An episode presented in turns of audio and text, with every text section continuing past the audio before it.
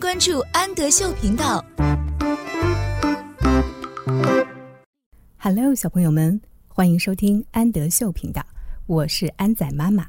今天让我们一起来阅读海尼曼分级读物的《Making Soup》。Making 表示制作，Soup 是汤，Making Soup 制作一碗汤。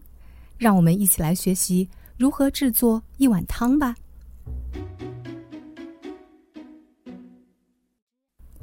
Here is the pot for the soup.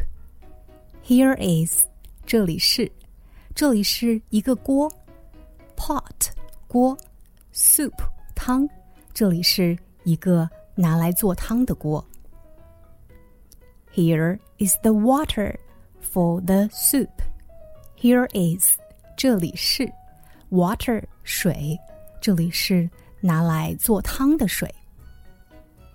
Here are the beans for the soup. 我们还需要什么呢？我们还需要一些 beans 豆子，这里是一些做汤的豆子。Here are the beans for the soup.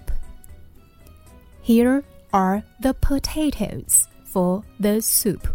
我们还需要一些土豆，the potatoes。这里是一些 做汤的土豆。Here are onions for the soup. Onions，洋葱。这里是一些做汤的洋葱。Here is the corn for the soup.